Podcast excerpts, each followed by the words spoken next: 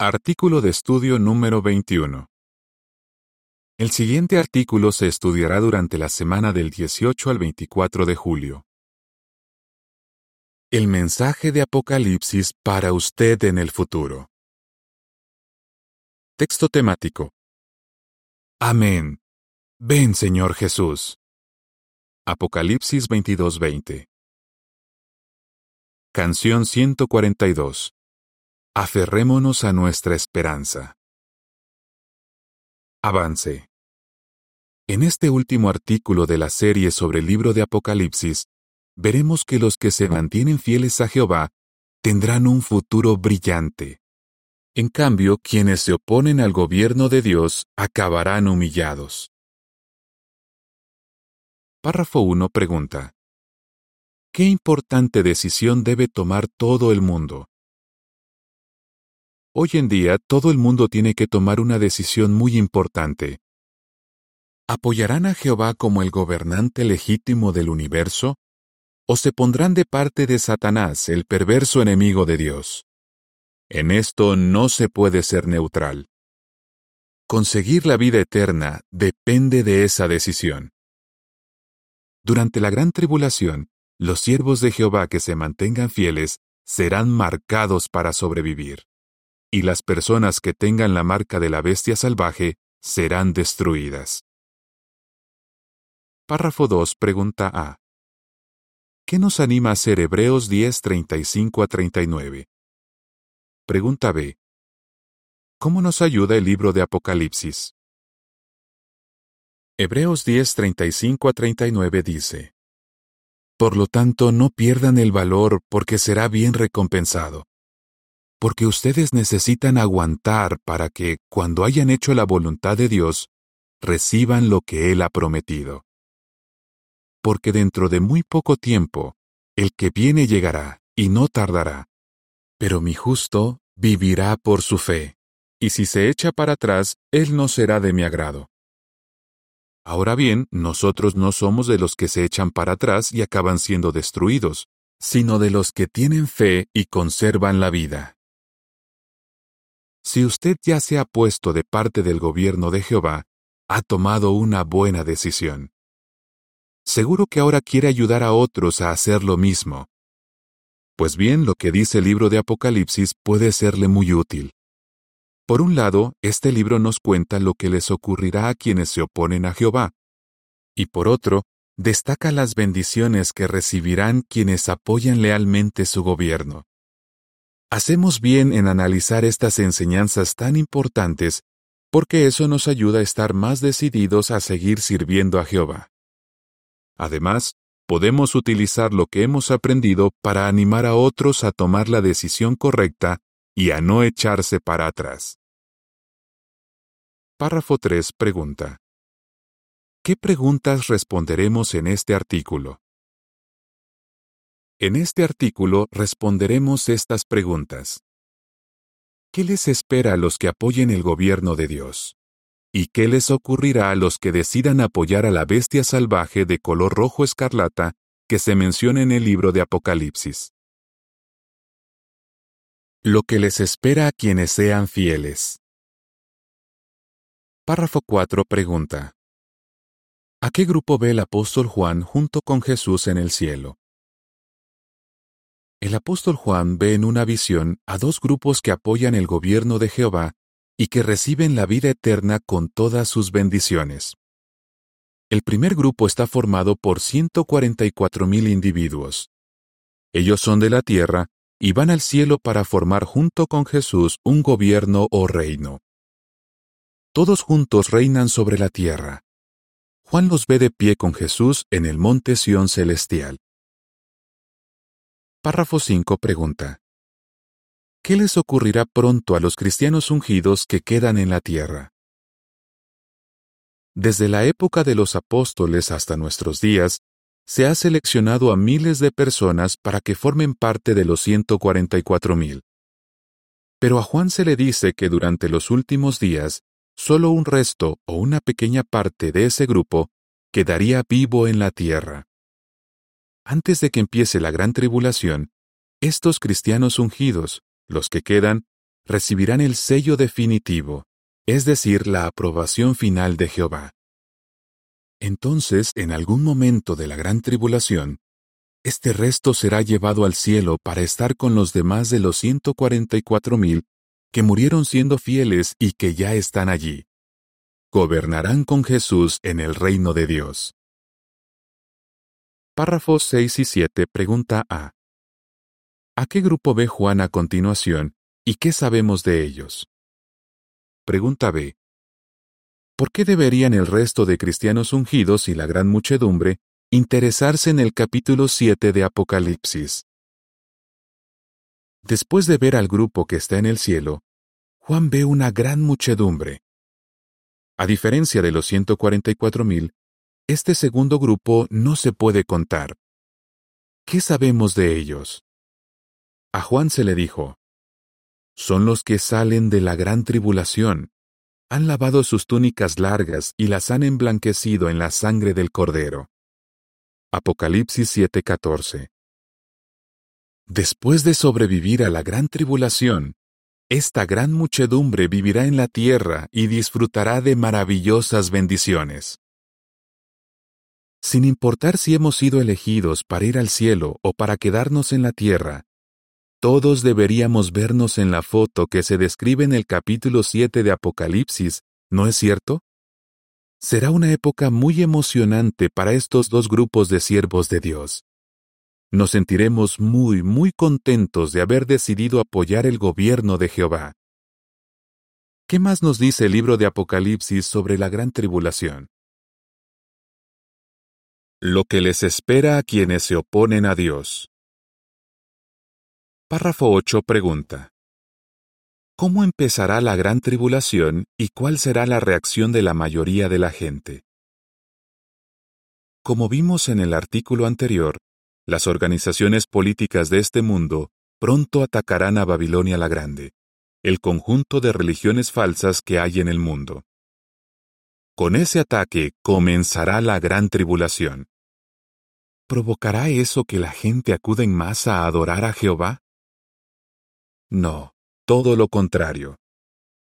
Según el capítulo 6 de Apocalipsis, en ese momento decisivo, quienes no sirven a Jehová buscarán protección en los sistemas político y comercial de este mundo, que en este capítulo de la Biblia se comparan a montañas.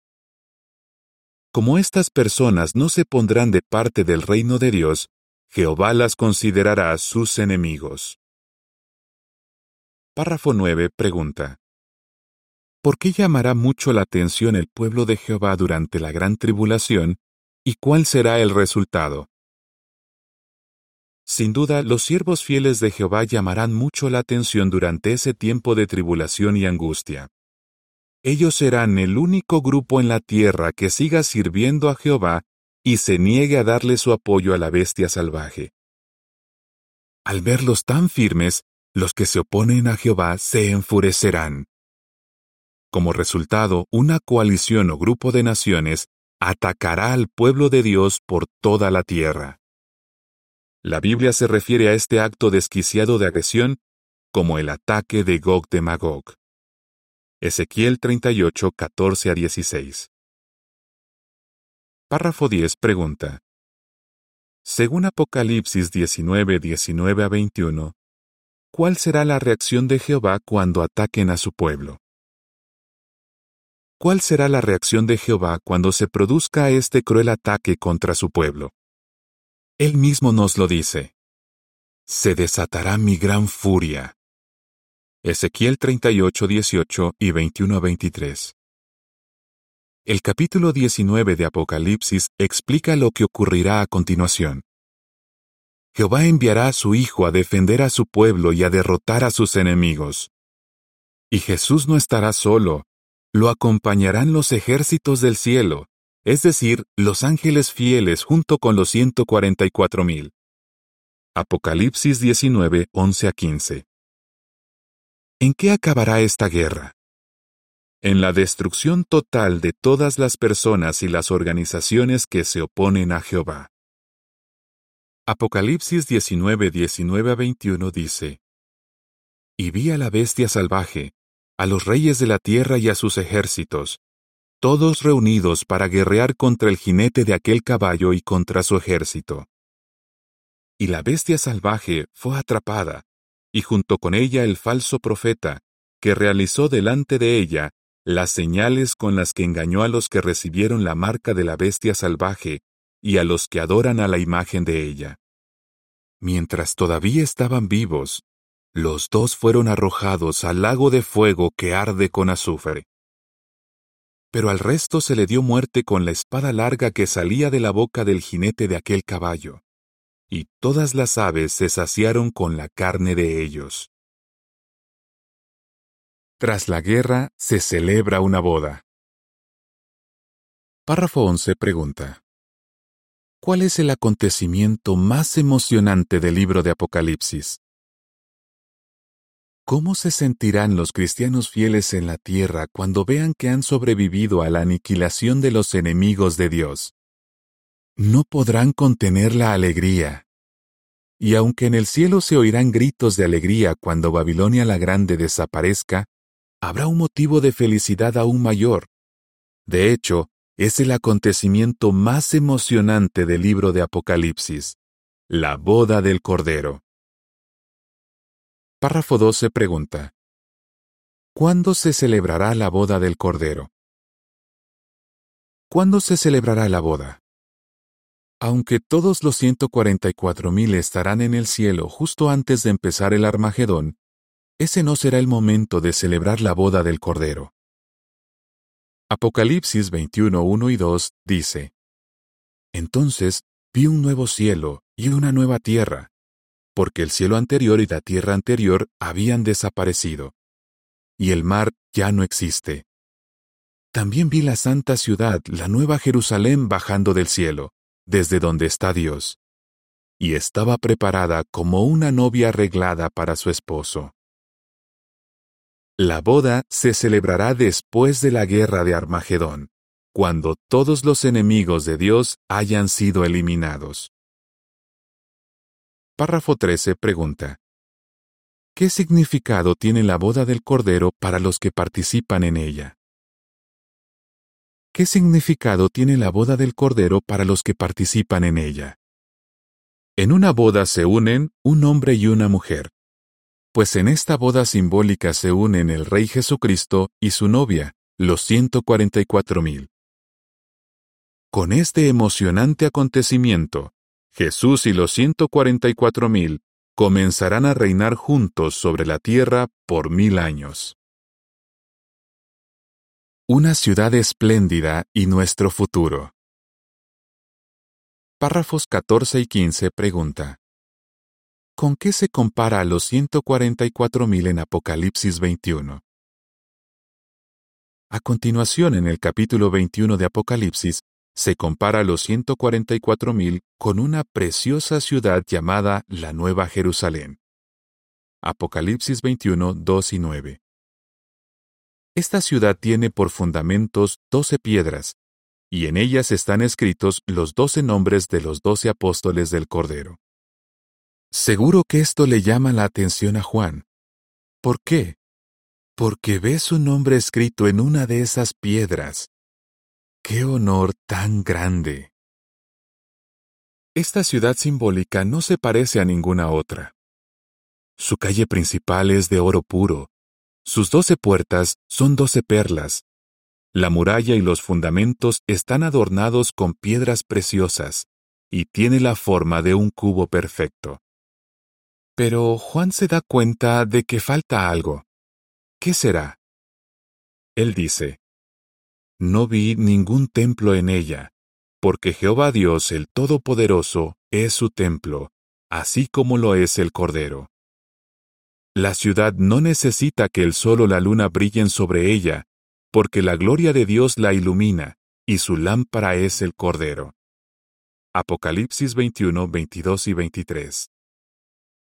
Los que forman parte de la Nueva Jerusalén tendrán acceso directo a Jehová.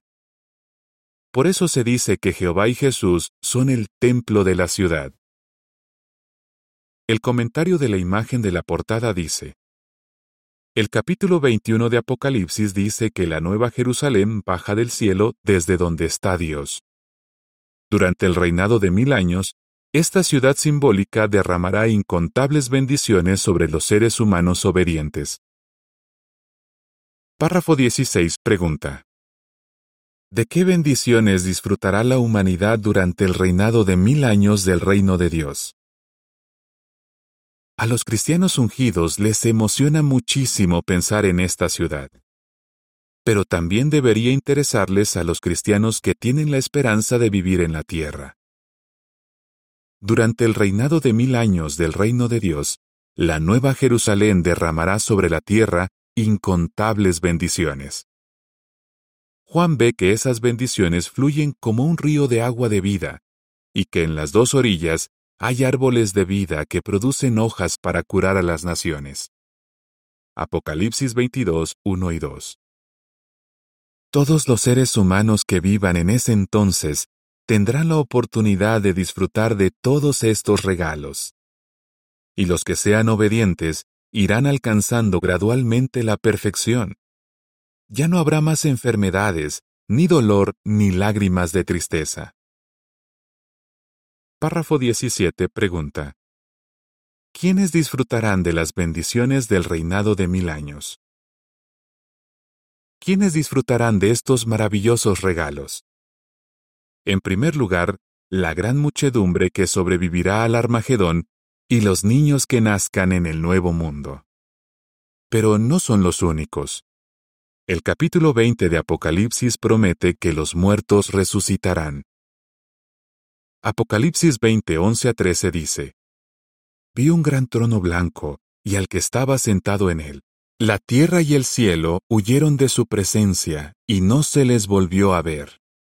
Y vi a los muertos, los grandes y los pequeños, de pie delante del trono, y se abrieron rollos. Pero se abrió otro rollo, el rollo de la vida. Y de acuerdo con lo que estaba escrito en los rollos, se juzgó a los muertos por sus acciones. El mar entregó a los muertos que había en él, y la muerte y la tumba entregaron a los muertos que había en ellas. Y cada uno fue juzgado por sus acciones. ¿Y quiénes volverán a la vida en la tierra? Tanto los justos, es decir, los siervos fieles de Jehová que murieron en el pasado, como los injustos, es decir, los que no tuvieron la oportunidad de conocer a Jehová. ¿Quiere decir esto que todo el mundo va a resucitar en la tierra durante el reinado de mil años? No. Los que rechazaron a propósito la oportunidad de servir a Jehová antes de morir, no volverán a vivir. Ya tuvieron su oportunidad y demostraron que no merecían vivir en el paraíso. El comentario de la imagen para los párrafos 16 y 17 dice, ¿quiénes recibirán las bendiciones representadas por un río y por árboles? El final. Párrafo 18 pregunta. ¿En qué situación estará la humanidad al final de los mil años? Al final de los mil años, todos los que vivan en la tierra habrán alcanzado la perfección. Ya nadie sufrirá los efectos del pecado que Adán nos dejó en herencia. No quedará ni rastro de la maldición del pecado de Adán. Puede decirse que al final de los mil años, los habitantes de la tierra llegarán a vivir porque serán seres humanos perfectos. Párrafo 19 pregunta. ¿Por qué será necesaria una prueba final? Sabemos que Jesús, que era un hombre perfecto, se mantuvo fiel a Dios a pesar de todo lo que Satanás hizo por ponerlo a prueba. Pero ¿harán lo mismo todos los seres humanos perfectos cuando Satanás tenga la oportunidad de ponerlos a prueba? Cada uno de ellos tendrá que responder esta pregunta cuando se terminen los mil años y Satanás sea liberado del abismo. Quienes sean fieles durante la prueba final, recibirán vida eterna y por fin disfrutarán de verdadera libertad. Pero quienes se rebelen serán destruidos para siempre, igual que el diablo y sus demonios. Párrafo 20 pregunta. ¿Cómo se siente usted tras analizar las emocionantes profecías de Apocalipsis? ¿Cómo se siente usted después de este breve repaso del libro de Apocalipsis? ¿Le emociona verse en la foto viviendo el cumplimiento de estas impresionantes profecías? ¿Siente el deseo de invitar a otros a unirse a la adoración pura de nuestro Dios?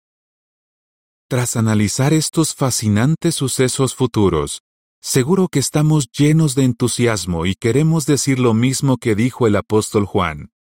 Amén. Ven, Señor Jesús. Apocalipsis 22:20.